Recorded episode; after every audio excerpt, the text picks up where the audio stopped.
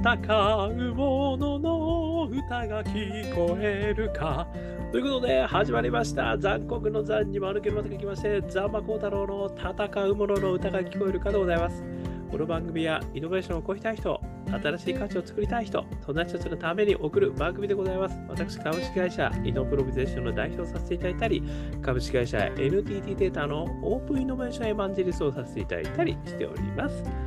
さてさて、本日はですね、2023年5月13日、えー、という土曜日の夜でございます、えー、今日東京はね、少し雨でしたけれども、涼しい感じでございましたね。ここからまた雨が明けると暖かくなればいいですね。ということでございまして、今日のお話はですね、あの、ホンダさんですね。あの、ホンダさんっていうのは、バイクの本田さんですよ。あの会社の本田さん。この本田さんのですね、あのアメリカ進出をした頃のお話が、あのありまして、でそれがですね、非常にあの私からあの見るとイノベーティブなあのやり方だったんだなっていうことをですね、改めてちょっと勉強させていただきまして、でそれについて今日はですね、あのお話をしてさせていただきつつ、私のイノベーション、そして感想、ね、解釈、感想ですね、お話してみたいと、そんな回でございます。でですね、こちら、あの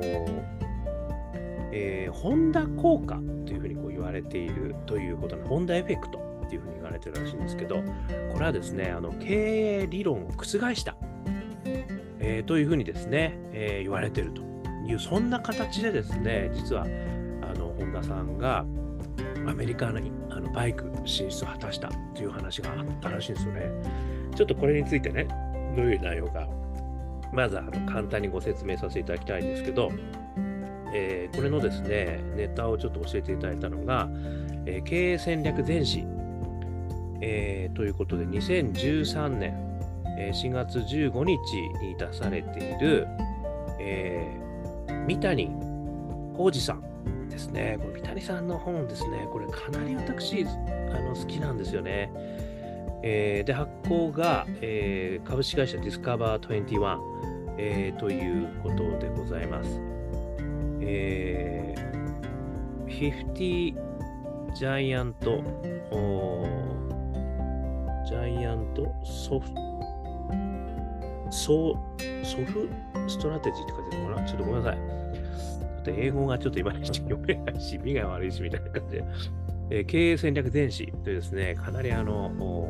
しっかりした本ですね。この本がめちゃくちゃ面白いんですよ。この本はですね、あの、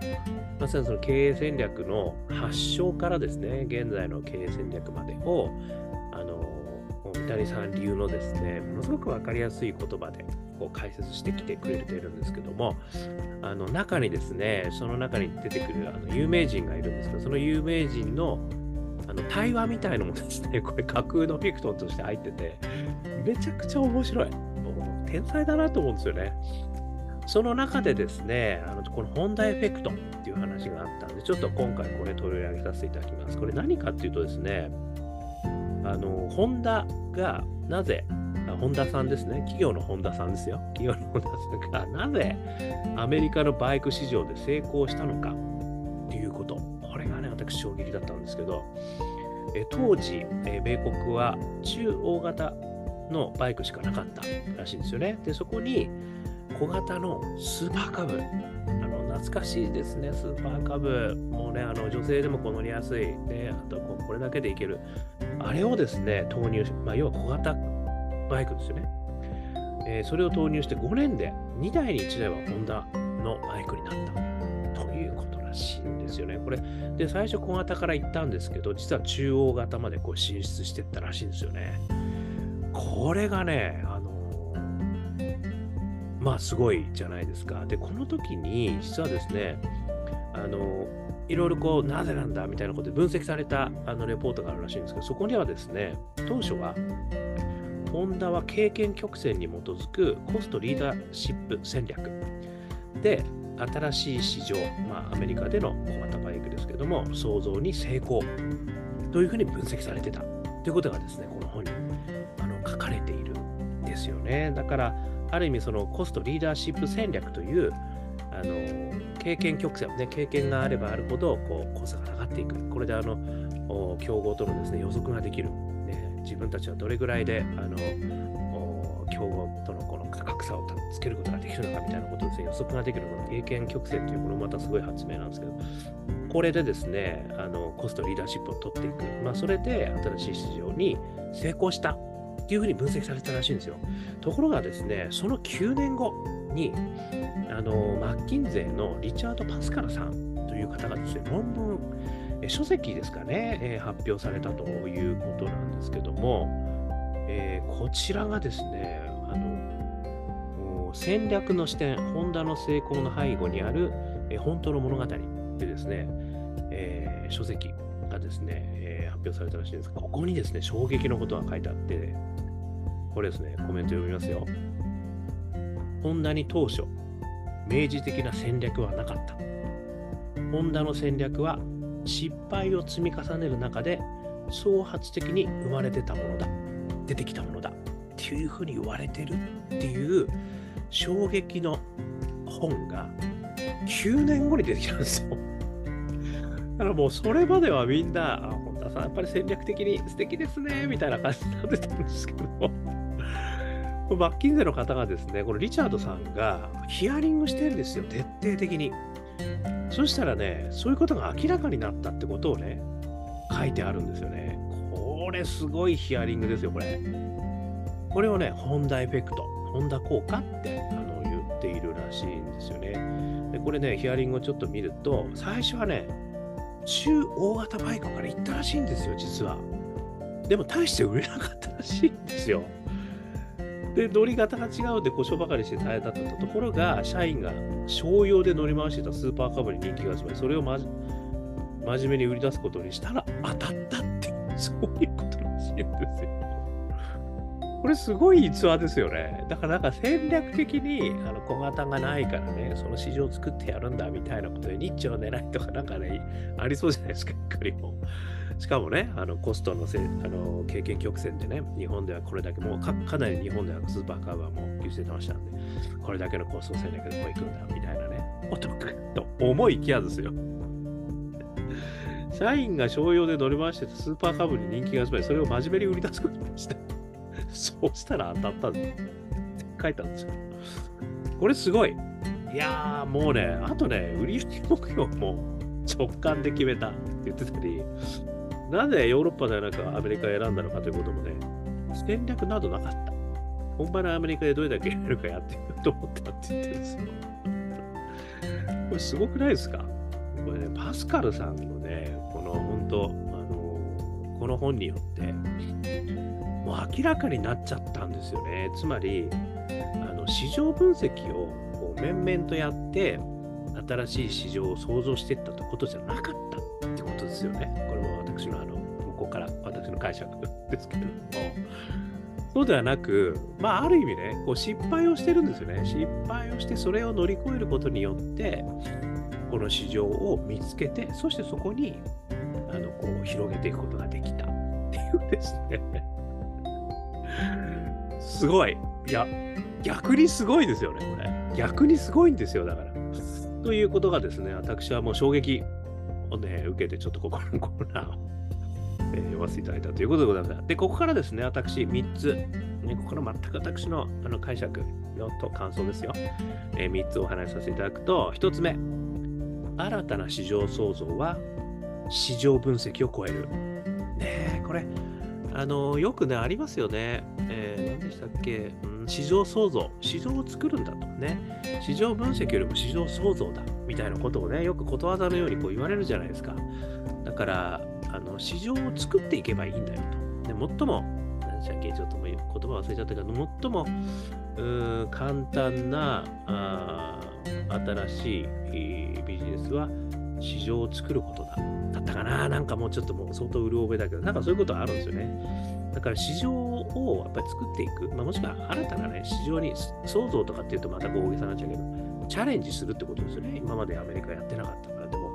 アメリカやね、バイクたくさんあるからやってみようぜっていう。すごいよね、これね。で、市場分析よりも、もうやってみたってことですよ、中央型やってみて。で、それダメだったから、またま商用であの、スーパーカブみんな乗ってから、おこれ、これ次やってみれば、みたいなことですよね。これが当たったっていう、やっぱりね、市場創造ってやっぱり、ね、なんちゃらかんちゃら分析するよりもやってみる。ね、こういうことですよね。で、2つ目、過度な市場分析よりも失敗の積み重ねですね。つまり、やっぱりこの、じゃあどんな市場が今ね、あの空いてるんだ、えー、ユーザーのニーズはどうなってるんだとか、バイクを乗ってる人、乗ってない人、それぞれの声を聞いてみたいなね、なんかそういうことをこう、やりそうですけれども、そうじゃねえと。まずは失敗しろとね、ファストフェイル。ね、これまさにイノベーションの中で言われてることをね、もう本田さんはこの時代からやってるわけですよ。すごいですよね。やっぱり本田さんってやっぱりこの時代もう超イノベーターなやっぱり会社だったってことなんですよね。今、今から見るとまさにイノベーションをあのこうファストフェイルでもうやってるということですね。だから過度な市場分析よりもやっぱ新しい市場、ね、新しい製品、まあ、そういったものをやるときには失敗の積み重ねをやっていくっていうのがやっぱりいいんだな。これ2つ目、改めて思ったんです。そして3つ目ですね。後知恵バイアスを意識するですね。これあの実はですね、737回の時に、後知恵バイアスがイノベーションの大きな障害になるということをですね、私もお話ししてるんですよ。で、この後知恵バイアスっていうのはですね、あの、えっ、とね、ちょっとね、出てこないな。っていうですね、あの、ああちょっと出てこないな。ごめんなさい。ちょっと後後で、あの、これ貼っときますね。あの、後からね、やっぱり論理的に、あの時はこうでしたねっていう、こういう、後出しじゃんけんは誰でもできるっていう話なんですよ。で、常日頃後出しじゃんけんがやっぱり蔓延してるってことなんですよね、結局。あの私もね、よくやりました、後知恵バイアス。あの、なんちゃらがね、うまくいったよねとかって言われて、そうなんですよ。もう大成功しましたよ。もう戦略通りみたいな。俺の考えたシナリオ通りでしたとかって言ってんだけど、全然そうじゃなかったみたいなことはね、やっぱりやってみたらたまたま当たったってこともあるし、なんかうまくいかないからちょっとこうやってやってみるってったらうまくいったってこともね、やっぱりそういうことはあるんですよね。で、この後知恵バイアスがそのイノベーションの大きな障害になるっていうのは、これやっぱりそういうことをね、あの後からあの言う、これはね、うまくいったときはすごくいいんですけど、うまくいかなかったとき、これがですね、やっぱりあれあれで失敗しちゃったよねってことが、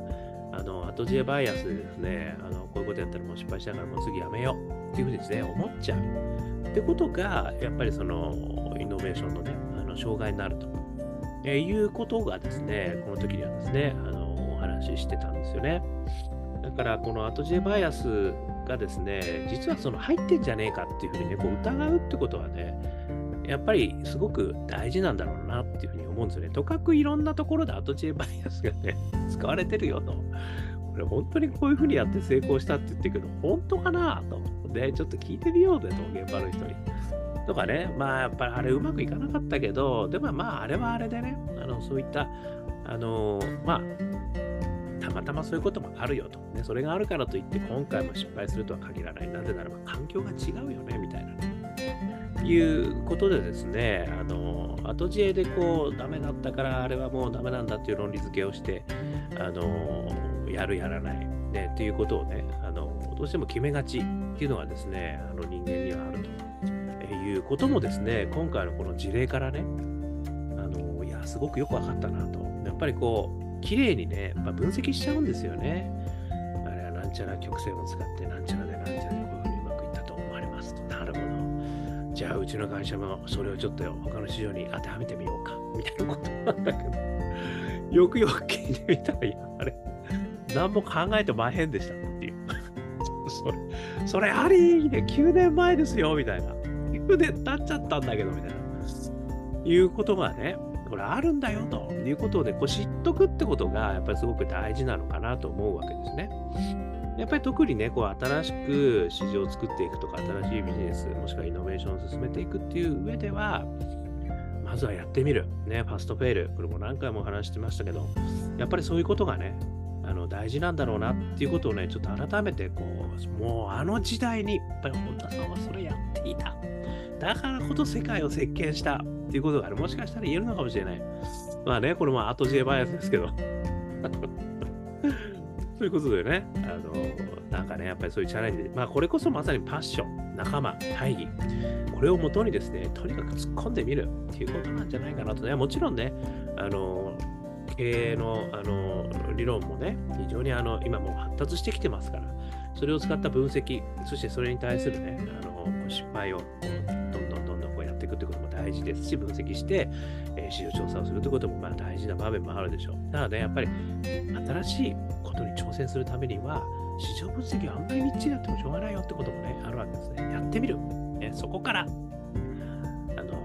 ー、ね、あの、たまたまなんですね、ことが出るかもしれないということでね。まあそこにはね、もう一つね、あのよくお話しますけど、諦めないこと。ね。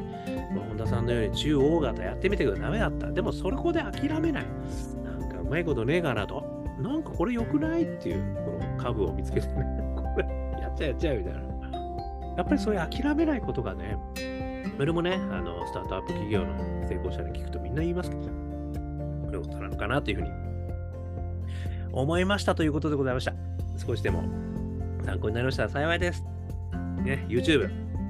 ポッドキャスト毎日話しますんで、登録してください。あとはね、Facebook、Twitter、こちらもね、コメントください。ね、そして、